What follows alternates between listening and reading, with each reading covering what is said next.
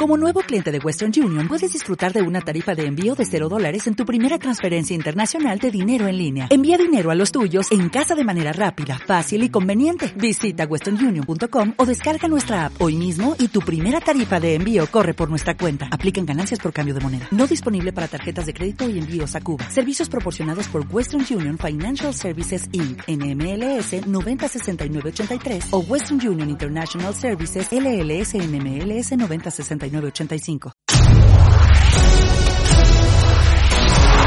¿Qué tal? ¿Cómo están? Un gusto saludarles. Diego López, Kevin Rodríguez. Esto es Azul y Blanco Podcast. ¿Qué tal, Kevin? El placer de saludarte. Nuevamente nos encontramos para hablar de lo que más nos gusta. Y ahora, yo no sé si Omar va a tener el, el fondo de... ¿Vos viste la película Tiburón? Ah, sí, Aquí en los la vi, 90, la vi. 80, 70, era espectacular. Hay un tiburón cerca. Hay un tiburón cerca, Kevito, para que la pongan ahí de fondo en estos momentos, porque se acerca, se acerca el tiburón, pero no es el Baby Shark, es otro. Bueno, iniciamos el noveno capítulo de Azul y Blanco Podcast. Ahora comienza Azul y Blanco Podcast. Muy bien, y ya lo decía Diego, está con nosotros el tiburón. ¿Por qué te dicen el tiburón? Bienvenido, Kevin Santamaría.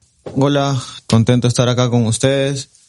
Y pues viene de FESA porque el profe Carabelli, que fue un el que comenzó con nosotros en FESA, antes teníamos la, por decir así, el, el, el podernos peinar eh, con el pelo así y nos echaba un montón de, de gelatina y todo. Entonces él cada entrenamiento nos decía, hey, los, los, los Nemo, los Nemo. Y ya después cuando íbamos creciendo, pues ya me puso él como, como tiburón y ya de ahí ya me comenzó a llamar Tibu, ya en todo FESA, ya me llamaron así, cuando salí pues ya era reconocido que era no por, porque él me había dicho así, entonces desde ahí viene lo de, lo del Me Tibu. imagino que esa era la famosa cresta. Sí, ¿no? sí, la fa- famosa cresta que tenía que meter gelatina para que no se te bajara, entonces desde ahí comenzó a decírmelo así y ya, pues así quedó. A ver, Kevin, contanos un poco de tus inicios en el fútbol. ¿Cómo inicia Kevin Santamaría de chico, queriendo ser futbolista, imagino? Y después cómo fue creciendo y desarrollándose hasta llegar a, a militar en, en el exterior.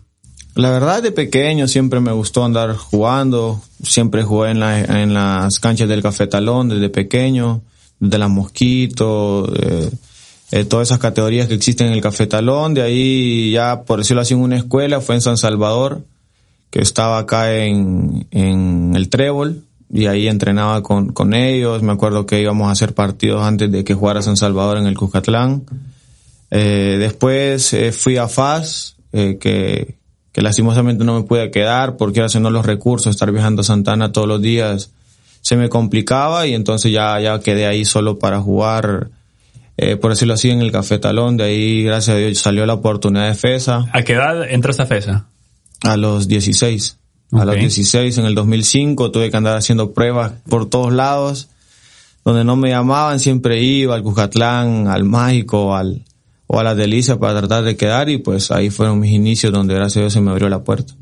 Bueno, Ahora, Kevin, estás acá en El Salvador, convocado a esta jornada de fecha de CONCACAF para clasificación a Qatar 2022.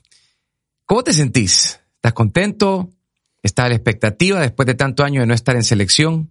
Sí, la verdad muy contento, muy contento porque eh, seis años de venir luchando para estar en la selección creo que no es fácil. He pasado momentos que, que me he preguntado qué más me hacía falta para poder ser llamado, lógicamente siempre respetando la, las decisiones de, de los cuerpos técnicos que han estado, pero, pero sí siempre uno va con la ilusión de, de hacer un buen torneo para, para poder estar en la selección y, y siempre me preguntaba eso, pero también sabía que los tiempos y siempre de Dios son perfectos y, y creo que trataba la manera de tener paciencia y, y- seguir mejorando en mi club que me, me tocaba estar y creo que ahora valió la pena todo. Pero te vi muy crítico con técnicos anteriores. Técnicos anteriores no, Eh, creo que con uno en particular, como ya lo he dicho anteriormente, la sinceridad creo que me pasó factura, pero son cosas que ya son del pasado, creo que ya no vale la pena el recordarme, quizás en su momento yo quizás me equivoqué y uno tiene que aceptar eso, pero como siempre lo dije, uno trata la manera de, de apoyar a la selección cuando está afuera y creo que miraba lo que todos miraban, que no se, no se crecía, sino que se retrocedía demasiado y creo que las últimas declaraciones de, esa persona me dio la razón, que no, por ahí no le importaba el crecimiento de la selección, entonces al final todo sale como uno piensa por, por las cosas que se estaban viviendo en la interna de la selección y que era si no yo la sabía. ¿Cómo, ¿Cómo vas viendo a la selección, vos que estuviste fuera, cómo vas viendo este, este nuevo proyecto, este nuevo proceso que, que está encaminado por Hugo Pérez? Digo, desde afuera, porque ya tuviste el primer acercamiento y también creo que nos platiques cómo fue ese primer acercamiento que, que tuviste con el Mister ahora a cargo. La verdad, bastante bien.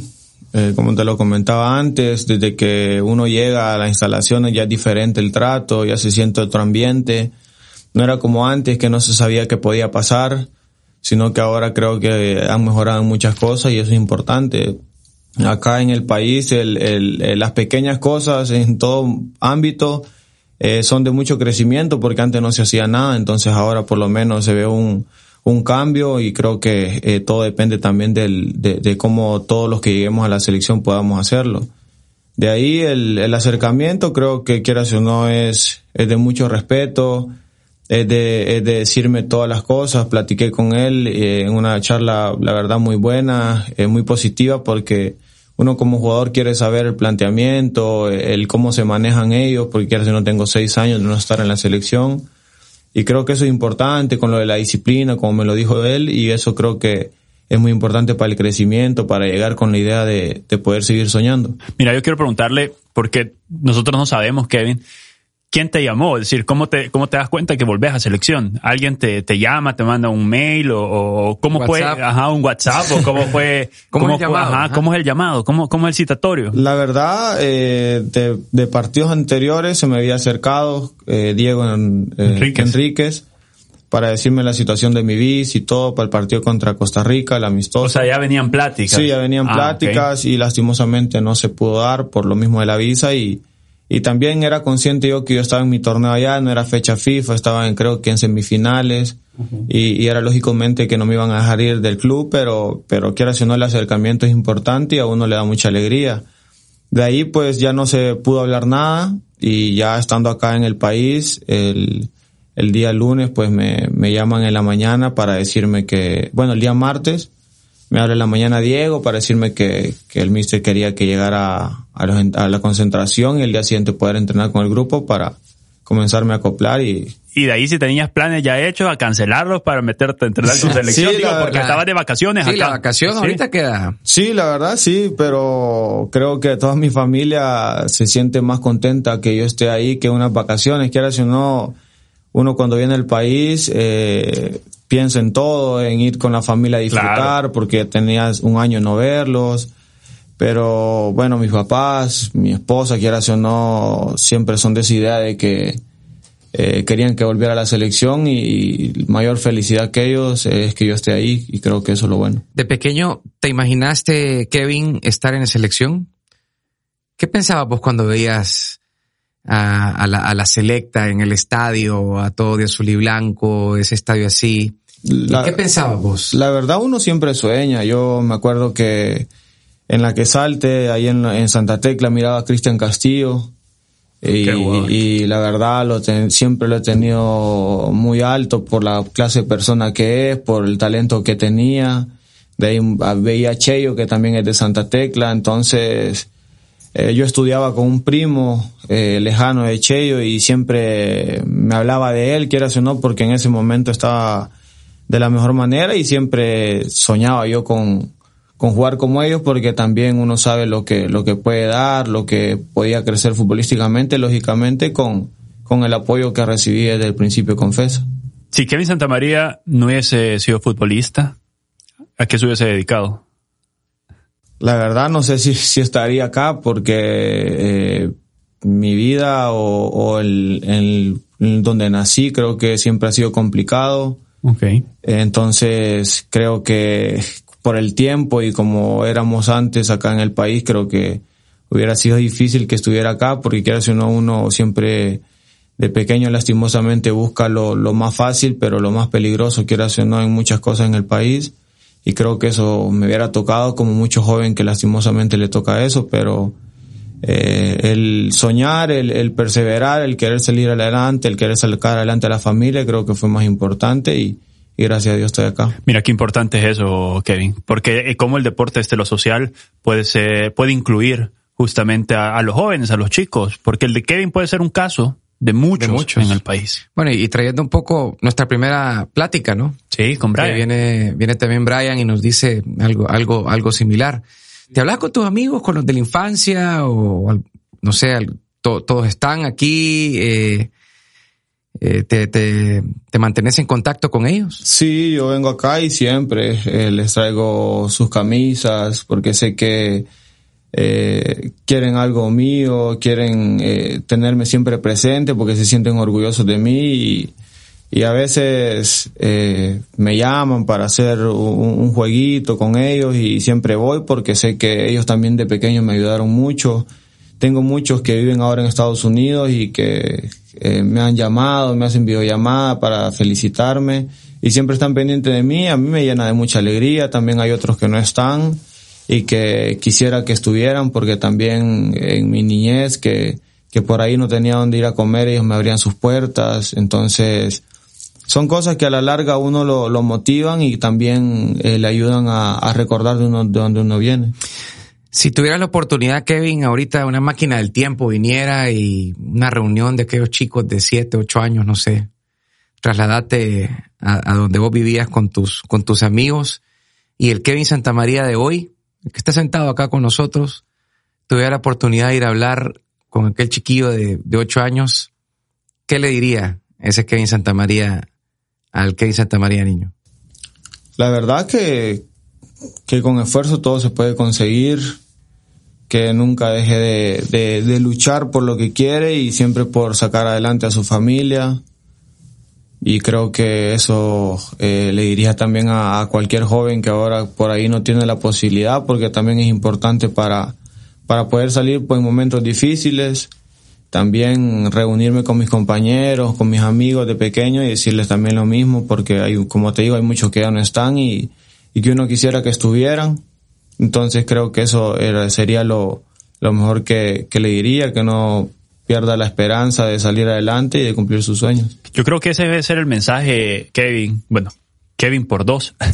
ese, ese, tiene que ser el de, mensaje. Definí bien a qué Kevin le estás hablando sí, porque los dos te volteamos a ver. No, yo, yo, yo, yo, creo que ese tiene que ser, ese tiene que ser la historia contada porque al final el éxito deportivo puede que se dé o no, pero el, el, hecho, el éxito que puedes tener al dejar el, el camino fácil, como bien dice Kevin Santamaría, y encontrar eh, en el fútbol. Vos sos Santa María eh, categoría 91, 91. ¿sí? 91. En estos 30 años, bueno, pongámosle 20 de carrera, ¿cuál ha sido el mayor, la mayor emoción que has tenido dentro de una cancha que vos digas, wow, que vos digas, o sea, esto, por esto trabajé tanto, para esto justamente? ¿Cuál ha sido la mejor emoción, la mayor emoción? Porque el fútbol te da y te quita, pero ¿cuál ha sido la mayor emoción en estos, en esta carrera que has tenido hasta ahorita? Sí, la verdad han tenido muchos, muchas cosas, porque desde que tenés un ejemplo, una semana complicada de problemas y poder llegar al fin de semana y meter un gol, creo que es una sensación que, que solo los que viven eso lo, lo sienten, pero creo que ahora que estoy acá y, y, vuelvo a la selección, creo que cantar el himno mi primera vez eh, fue lo, lo, más maravilloso. Quiero decir, no ya había en sub-20, eh, sub-21, pero, pero la mayor no es lo mismo, es otra sensación, es cumplir el, el sueño de pequeño. Es como dice Kevin, regresar a la infancia y, y mirarme en el cafetalón y después verme, un ejemplo, jugar contra España. ¿Vos ese partido? Sí, entonces es algo maravilloso, es algo que a veces uno no se lo cree y, y, y, piensa que, que es un sueño porque a muchos jóvenes de nosotros creo que nunca se nos hubiera pasado por la mente pequeño o yo decir voy a jugar contra España entre 15 años, creo que nunca lo pensé y es uno de mis mayores orgullos el poder cantar un himno nacional en, en tanto apoyo de la gente, el, el, el poder también debutar en primera, que quieras o no, eh, es importante Y también, como te digo, así son muchas cosas que, que he sentido muy lindas. También el ir a jugar a Sudamérica y poder anotar un gol de, de Chalaca eh, fue una cosa que nunca pensé y es un debut soñado y, y creo que son cosas de las que siempre me quedo. Te tiro dos. El gol que más recordés, tuyo obviamente, y la segunda, una anécdota que nos contés de ese partido contra España. Pues del gol creo que el, gracias a Dios he tenido goles que me han gustado mucho. Hice un, hice un hack trick en Shela, eh, que la, la, la piqué, de ahí te tenía un gol de media cancha también que, que siempre me, me practicaba para poderlo hacer y, y, en un momento llegó. Creo que con esos dos y lógicamente con, con el de Chalaca en Sudamérica que, que la verdad un, ir un salvadoreño y, y, poder hacer algo así en un debut creo que para mí es de mucho orgullo. Chalaca. Sí, sí, se me ha quedado la, porque ah, no dicen que sea chileno, entonces... La chalaca, me... la chalaca. Una anécdota del partido ese contra España, España por favor, contanos alguna, no sé, era, era, pues estás ahí a la par de tremenda figura bueno, que uno más, ve por televisión. Xavi, jugaste contra Xavi, sí. hoy, hoy técnico del Barça, ¿no? La verdad, creo que la anécdota que más me viene lógicamente el poderlo ver cómo tocan la pelota, el ver como que no hacen mayor esfuerzo para dar un pase de 30 metros como lo hacía Xavi Alonso. Eh, son cosas que, que uno aprende porque no sabía, yo no entendía cómo hiciera un trazo tan largo sin sacar el pie, solo se miraba como que iba a dar un pase de, de 10 metros y, tiraba un pase a, a las espaldas de los defensas pero creo que me quedo con algo que, que antes del partido eh, estábamos entrenando y, y, la pelota cuando tocabas eh, ya te iba a llegar a la pierna para volver a tocar y se te movía la pelota. Nunca entendimos por qué. Yo creo que era porque habían puesto la grama arriba de la, del sintético y, y todo el entreno antes del partido fue así. Y llegamos al, entrenar, al partido y nosotros estábamos preocupados porque se nos movía siempre, pero no entendíamos por qué. Y antes del partido, eh, igual, comenzamos a calentar y sentíamos lo mismo. Y cuando entramos de nuevo al, al partido, nosotros pensamos que era lo mismo y, y creo que acá hubiera sido como un, como el, cuando jugamos contra, en el mágico, la Copa del Salvador, estaba así de agua. y que la pelota corría y porque ellos lo habían pedido así, corría increíblemente y nosotros pensamos que se iba a detener o que iba a complicarnos un poco o a ellos el poder eh, que la pelota se detuviera o algo así y corría más y ellos lo habían pedido así para que el fútbol fuera más rápido todavía entonces son cosas que uno no, no entiende y al final también es su nivel de, de competencia. ¿Les decían algo? Bueno, también enfrentaste a Colombia, por ejemplo, a James, sí. has tenido oportunidad de jugar con varios eh, grandes jugadores de élite pero hay conversación en la cancha, que se digan algo, no sé, algo que te quede o que, no sé, el, sí, sí. hay piques, no hay piques, son agrandados. Creo que eh, solo con España solo un pique que Arturo le pegó a Jordi Alba y se molestó y más o menos nos dijimos unas cosas. De ahí creo que los demás no, los demás las selecciones no, no hablan mucho o por ahí das un pase y te dicen bien o te piden disculpas de la mejor manera, sin, sin tenerte de menos cuando te hacen una falta. Creo que los únicos que, que en sí son agrandados y por ahí tuvimos un poco de roce fue con, lógicamente, con Argentina, ¿verdad? Ah. que siempre los argentinos no... ¿También no, jugaste ese partido? Sí, también jugué y no... Sabemos cómo son los argentinos, entonces... Eh, me recuerdo que hasta Tevez le pegó una patada a, a Serén, así en, atrás, sin, sin, sin nada. Entonces, creo que son cosas que, que a uno también le, le llenan la cabeza y le queda de recuerdo. Pasar viendo fútbol, perdón. La, la, la, la, camiseta con la que te, una camiseta que vos decís, esta la tengo ahí guardada porque es la camiseta que vos has intercambiado en alguno de estos partidos. Está hablando de Argentina, Colombia, Chile, eh, Argentina, Colombia, España. Es decir, ¿una camiseta o no intercambiaste ninguna? Sí, cambié, eh, cambié camisetas, pero creo que la más por decirlo así, emblemática fue la de España, que pude... ¿Con cuál te quedaste? Con la de Coque, porque era la que, el que estaba ahí eh, más cercano y, y lógicamente después pasó todo lo que el, el camerín sí. y todo eso que, que gracias a Dios no estuve ahí, pero, pero sí pude cambiar con él y, y muy buena persona, me la dio y, y todo, entonces. Coque eso. Resurrección. Sí. sí. Bueno. Jugador de Atlético de Madrid, sí. capitán del Atlético de Madrid. ¿Pasás viendo fútbol? Sí. Kevin. Sí, la verdad, eh, los partidos como que me, me llenan para poder aprender también, sí, pero no, no, no todos, la verdad. Pero, ¿cuánto tiempo le dedicas al, fútbol? Digo, ¿analizás eh, movimientos de jugadores en tu posición? ¿Ves algún equipo en especial? ¿Cuánto tiempo le dedica Kevin Santamaría, aparte de los entrenamientos, al fútbol? La verdad, el, quizás un... Lógicamente siempre estoy pensando en fútbol, eh, pero también tengo mi familia y hay un tiempo para, para todo. No puedo pasar todo el día viendo partidos un domingo porque también tengo que, que hacer disfrutar a mis hijas, a mi esposa. No pueden estar solo, solo viendo lo que yo veo lo que, por mi trabajo, sino que hay tiempos para cada cosa. Entonces, de ahí creo que la mayoría del tiempo le dedico al fútbol ahorita en estos dos años en Sudamérica, antes por ahí miraba un partido o cuando terminaba el partido lo veía, pero miraba más o menos eh, las jugadas que yo hacía nada más, pero no miraba eh, globalmente y, ahora he aprendido a eso, a ver los partidos, al, al poder después de, de jugar, poderlo ver todo completo y ver todo lo que hago, entonces eso creo que también me ha ayudado bastante. Ya que estamos hablando de, ver fútbol y de, sentir fútbol, ya mencionaste a Cheyo, mencionaste al Peluque Castillo, de los que tenías como referentes acá en el fútbol salvadoreño. En el fútbol mundial, ¿a qué jugador vos ves y decís, wow, cómo se mueve este jugador?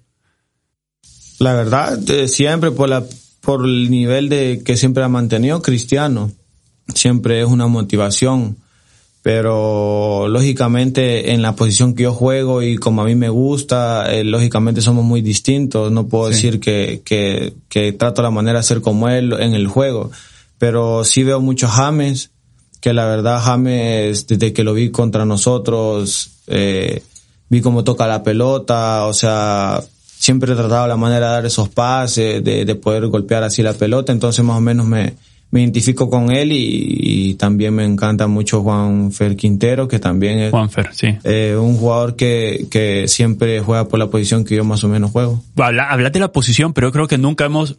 ¿Vos sos, te sentís más como flotando de 10 o tirado a la izquierda? La verdad, flotando de 10, siempre jugué ahí, pero también en la banda, bueno, en Santa Tecla, que quiero decir, fue mi mejor momento. Acá en el país eh, jugaba a pierna cambiada por, eh, por derecha y la verdad me fue bastante bien y me siento cómodo, pero quieras o no, mi posición habitual es, es de 10 atrás del delantero, como me hizo debutar la, la chuchera en la selección en el 2013. 2003. A ver, eh, quiero también hacer una pausa porque se suma al equipo de Azul y Blanco Podcast. Pasión Selecta.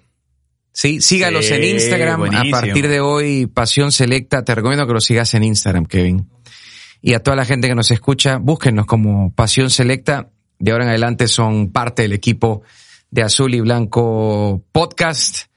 Señora Barca, un fuerte abrazo. Un abrazote. está rompiendo también en Estados Unidos y se suma, se suma al equipo. Así que queríamos mandarle un fuerte abrazo y decirle que aquí está con nosotros. También, por supuesto, agradecer a Embutidos, la única que está acá en Azul y Blanco Podcast. La pasión por la selecta es única. Dale sabor a tu pasión y disfruta con embutidos y carnes la única. Ricas comidas, experiencias únicas. Kevin, ¿te sentías afortunado hasta ahora con todo lo que has tenido, con todo lo que has hecho, con todo lo que te ha dado el fútbol, lo que está por darte todavía? Sí, la verdad sí, estoy muy afortunado, soy muy afortunado y estoy muy contento. Y también soy consciente y a veces lo hablo con muchos amigos o con mi propia familia, que también me ha tocado en muchas ocasiones la más fea. Y ¿Por qué?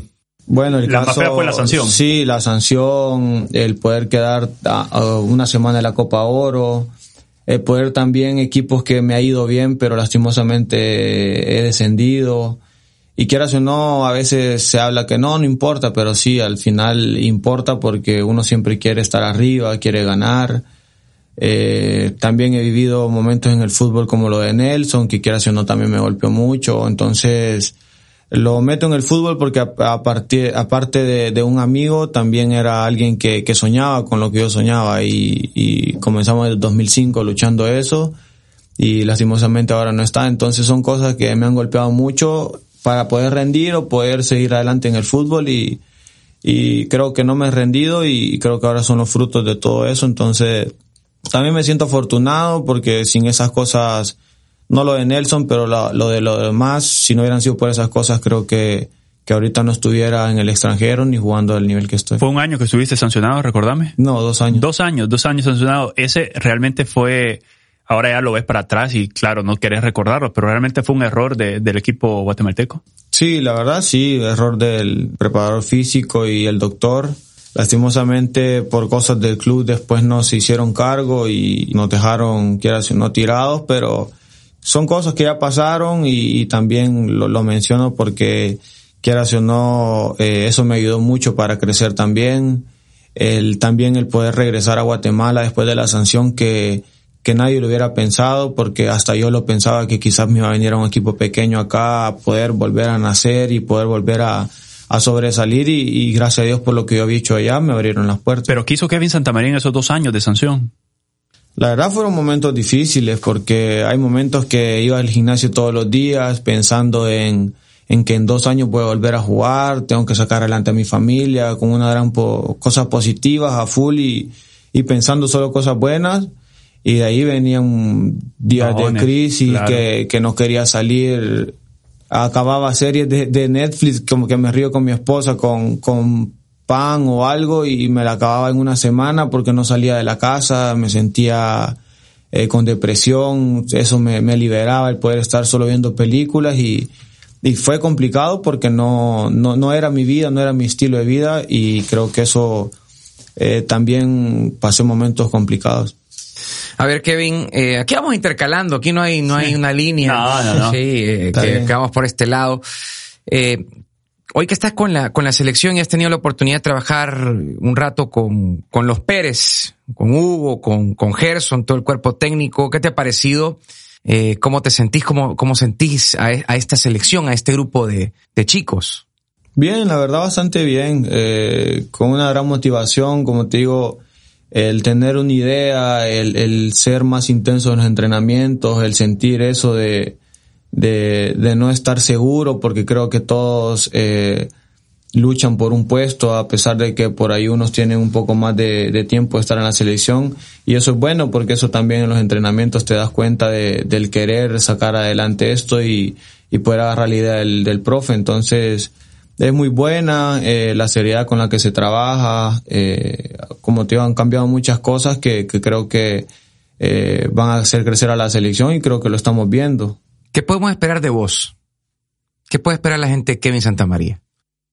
La verdad, yo lo dije el, el, desde el primer día que, que, que me di cuenta que volví a la selección, eh, yo vengo a aportar mi, mi, granito de arena. La verdad no soy un superhéroe que va a venir a salvar a la selección ni nada por el estilo. Yo le comenté al, al profe que yo vengo a luchar por un puesto y, sé que también hay una base, hay unos jugadores que tienen con, como más partidos acá con él. Y yo lo que vengo es a luchar por un puesto, a ganarme un puesto y, y pues si Dios quiere poder aportar lo que yo sé. Eh, no te puedo decir qué, qué puedo aportar porque los partidos son muy cambiantes, pero el, el poder tener la mentalidad y las ganas de, de, ayudar a la selección las tengo a full y, y, por eso voy a trabajar y por eso he trabajado todo este año. ¿Cómo te ves en esta selección? ¿En, en, en, qué, en qué lugar de, de, del, del esquema te ves? Eh, siempre te ves como enganche. Para afuera. Nos hace falta gol, Kevin, eso hay que decirlo. Sí. No, no lo escondemos, ¿no? Recién acaba de pasar también el partido contra Bolivia, no anotamos. No sé, ¿cómo, cómo te ves eh, en, en el campo? Sí, la verdad como, como creo que él también me, me está tomando en, en consideración de, de 10, porque eso es como todo el año jugado, el año pasado también, es mi posición habitual, pero lógicamente hay momentos que uno puede, como te digo, jugar en otra posición que también puede rendir, pero esa es decisión de él. Lógicamente eh, a mí me gusta tener también eso de, de anotar goles y sueño y quisiera aportar eso porque quiera si no estamos muy necesitados de eso, pero creo que no solo es el delantero eh, el, que pueda anotar goles, sino que todo ser un, un equipo para poder llegar al gol. y si eso falta, pues tratar la manera de trabajarlo y, que pueda eh, venir en esta siguiente fecha. Cuando se dio la convocatoria, ¿ya sabías que ibas a estar? Es decir, la convocatoria completa para, para esta fecha. Sí, sí. Ya, ya, había platicado con él. Sí, había ah. platicado con él y me había dejado saber eso. Lo tenía bien guardado, Kevin. Sí, sí. no, la verdad contento, pero lógicamente esperando el momento para, para poder presentarme y estar de la mejor manera. Un amigo del fútbol, Kevin. Un amigo que te ha dejado del fútbol. Creo que me ha dejado muchos. Ahora que he venido allá, que he estado dos años en Perú, eh, yo lo dije en, mis redes, al final el fútbol, las amistades son las más importantes y, y creo que en Perú me he quedado con más amigos que en cualquier lado. O sea, hasta el día de ahora hablo con compañeros del año pasado, pero no te imaginas cómo, o sea, hablo quizás todos los días con ellos y es una amistad muy buena, el, el saber que, que uno va a hacer bien las cosas y ahí pues me he hecho también acá muchos amigos, Henry, Escobar, que, que estuve de, también en, la, en las... Dejó de jugar Henry, ¿verdad? Dejó de jugar Henry, se fue para Estados Unidos. Y la verdad para mí es, es, es, es mi mejor amigo.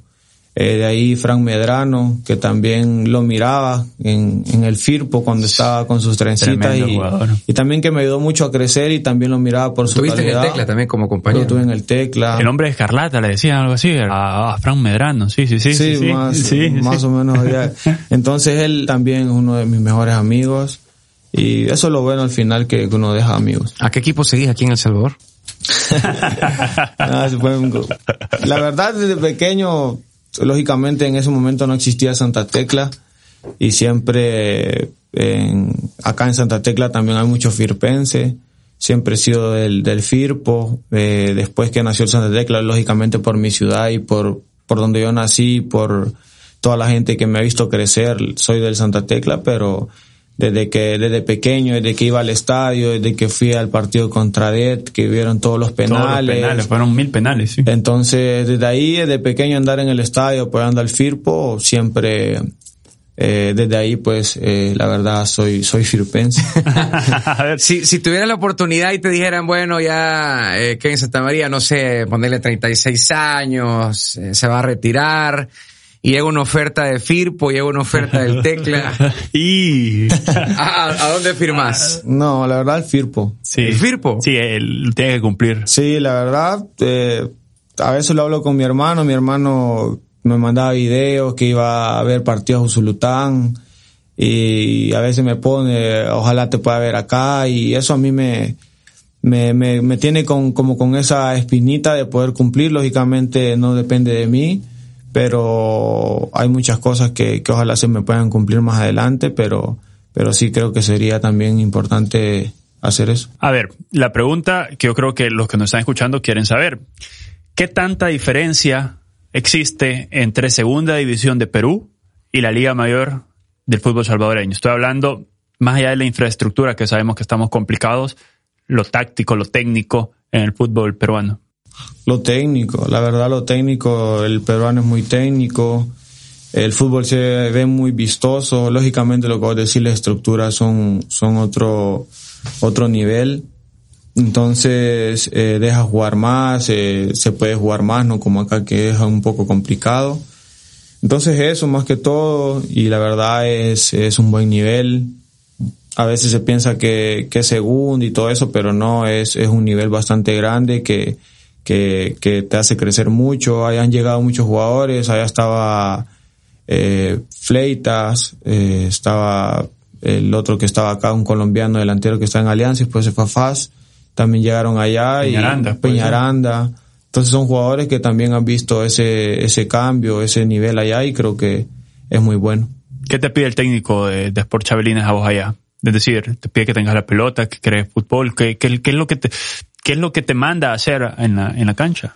La verdad creo que allá y en Guatemala son un poco similares porque siempre me han dejado jugar libre. Okay. Lógicamente con, con llegar a la zona, que lógicamente ahora el fútbol es, muy diferente, no solo puedes ir para adelante, pero también saben dónde explotar las mejores virtudes, que creo que acá ha sido complicado siempre para mí. Entonces, allá me han dado la responsabilidad de siempre llevar el equipo, de poder jugar libre, moverme donde yo quiera y siempre dándole indicaciones que siempre me den la pelota, entonces eso quiero si no, y me da mayor responsabilidad, pero me gusta mucho porque eh, por algo lo hacen, por algo eh, es ese pedido, entonces creo que el dejarme jugar libre, el, el, en ese sentido de poder agarrar la pelota en cualquier lado es importante y creo que me ha hecho mucho, mucho bien. ¿Sabes por qué le pregunto esto, Kevin? Porque ahora en el fútbol moderno, normalmente los que juegan libre o los 10 tienen también responsabilidad de marca y él habló de James y de Juanfer, que quizás y no sienten tanto esa, esa responsabilidad, pero también vos ahora en el fútbol moderno, que es todo vértigo y toda velocidad, la sentís, el, de, decir, bueno, me tengo que poner también el overall y si me tengo que tirar al barro, me tiro al barro. Sí, lógicamente, como te digo, el fútbol ya, ya cambió bastante, ya no solo es el 10 de antes, que solo agarra la pelota y para adelante y,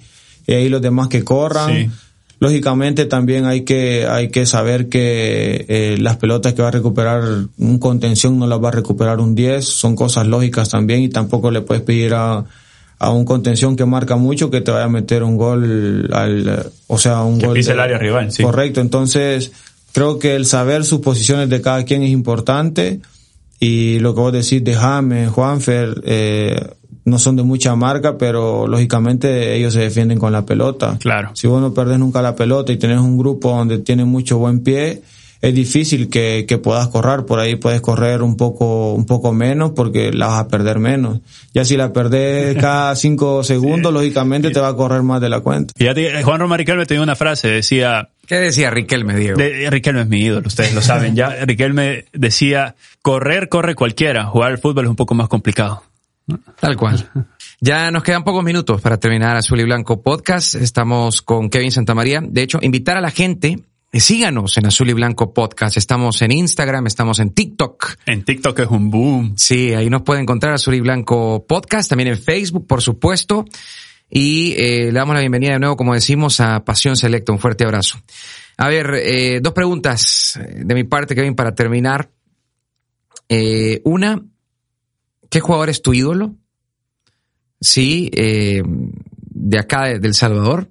Imagino ustedes también crecen viendo a alguien y dicen, y si vos, vos portaste la 10, has portado la 10, has tenido la responsabilidad de ponerte, no, no, no muchos pueden decir que se han puesto la camisa de la selección con el 10 atrás. Y me voy a, me voy aquí a, bueno, de mi parte, si me dijeran ahorita que, que vuelvan, que vuelvan los 10, ¿sí? Pájaro Hueso, Cheo Quintanilla, Cienfuegos. ¿Quién te gustaría que volviera esos tres? Si tuvieras la oportunidad de que volvieran.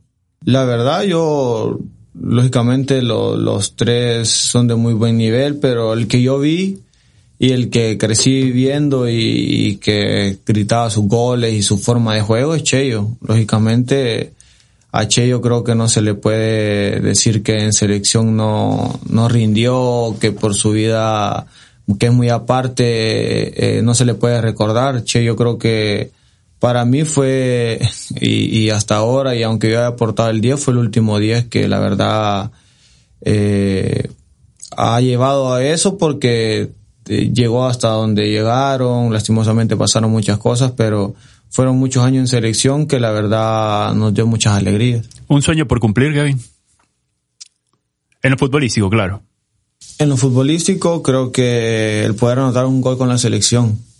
Eh, hace un mes eh, hablaba con Frank Medrano y en esos momentos que te digo que, que, que podía estar o no estar y yo, yo, hablaba con él y decía, no sé qué me falta y, y hablaba con él y le decía, por lo menos cumplí el sueño de jugar en la selección y que siempre trata la manera de hacerlo lo mejor posible. Pero le hablaba a él que me quedaba con esa espinita, le decía, si no vuelvo a la selección, me quedo con esa espinita no poder anotar gol. Entonces, eh, acá estamos, gracias a Dios, de nuevo, un mes después, con la posibilidad de poder no quedarme con esa espinita y espero poderlo hacer y... y, Vas a soñar con eso esta semana, entonces, en el redebut, si se quiere ver de, esa manera, con selección nacional después de seis años de ausencia. Sí, la verdad, sí. Lo que quiero primero es que que la selección gane, este, la verdad yo no, lo que quiero es que gane y que sigamos con el sueño, pero lógicamente uno como jugador siempre sueña también el poder anotar con su selección y ahora que, que estamos viviendo ese momento, como dice Kane, que no, que no hay gol, eh, la verdad fuera espectacular, pero eh, lo que me toca es trabajar esta semana, hacerlo de la mejor manera y pues ya Dios dirá qué pasa el viernes. ¿Es cierto eso de que el gol que caiga, aunque me pegue en el muslo? Como sea. ¿Así es? ¿O, o soñás con Kevin Santamaría, minuto 90? Una chalaca, chalaca. Sí. ¿sí? chalaca. Una chalaca 90 en el Cusca, no, no. El estadio Cusca. No, apagan las luces y de verdad que se apagan. no, A ver, sí. Kevin, ya para terminar, ¿qué tal la comida peruana? Bien, Ah, bien. Otro nivel, sí. cevichito, Cevichito. causa, no sé. Sí, la verdad, leche tigre, todo, la verdad es otro nivel de comida, lomo saltado, papa a la huancaína, o sea, Hay la que verdad, llevarlo a, ahí arriba, que Sí, comida vamos peruana. vamos. Sí, la verdad, sí, el camote, todo, la verdad es una comida muy, muy buena y, y la verdad disfruté mucho también de eso. Bueno, Kevin, muchas gracias. Gracias, por habernos acompañado y éxito, suerte en esta nueva etapa en, en selección. Sabemos que lo has estado añorando. has Buscando. estado- Ojalá nos haga gritar un gol. Sí. Ojalá ya sea no. contra Jamaica, Panamá o cuando sea, pero ojalá nos haga emocionar a todos porque ustedes están en la cancha, pero nosotros también lo, lo sentimos, lo vivimos. Sí, no, gracias por la oportunidad de estar acá y lógicamente también es mi sueño el tratar la manera de hacer las cosas bien esta semana y, y, pues Dios dirá si se me da la oportunidad, pero la verdad muy contento también a toda la gente, eh, agradecerle por siempre el cariño, creo que ha sido seis meses donde seis años, perdón, donde también mucha gente hasta el día de ahora, sí, te eh, en seis años hay mucha gente que, que me escribió y hasta el día de ahora está contenta y me pone gracias volviste, quieras o no, de eso también me viene mucha alegría porque hay mucha gente que también lo apoya a uno. Y le la da una verdad, responsabilidad ex- Sí, me da mucha eso. responsabilidad, pero la verdad muy, muy contento de eso y agradecerle a toda la gente que ha estado pendiente. La pasión por la selecta es única. Dale sabor a tu pasión y disfruta con embutidos y carnes la única. Ricas comidas, experiencias únicas. Eh, agradecemos como siempre a la única, ricas comidas, experiencias únicas por ser parte de Azul y Blanco Podcast. También Dieguito, el carajillo. ¿no? El carajillo, sí, Caldíva el Che.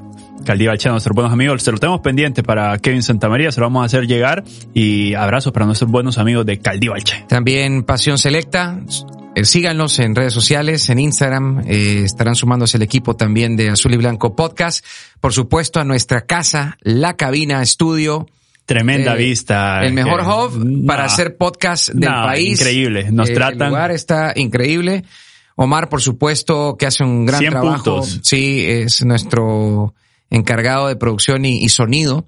Y por supuesto al productor Natán Flores, el encargado de multimedia Pavel Donis, Diego López y quien nos saludó, Kevin. Kevin Rodríguez. Un placer, un gusto. Noveno episodio de Azul y Blanco Podcast. Esto fue Azul y Blanco Podcast.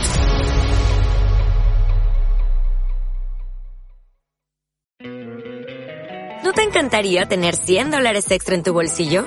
Haz que un experto bilingüe de TurboTax declare tus impuestos para el 31 de marzo y obtén 100 dólares de vuelta al instante. Porque no importa cuáles hayan sido tus logros del año pasado, TurboTax hace que cuenten. Obtén 100 dólares de vuelta y tus impuestos con 100% de precisión. Solo con Intuit TurboTax. Debes declarar para el 31 de marzo. Crédito solo aplicable al costo de la presentación federal con TurboTax Full Service. Oferta sujeta a cambios o cancelación en cualquier momento.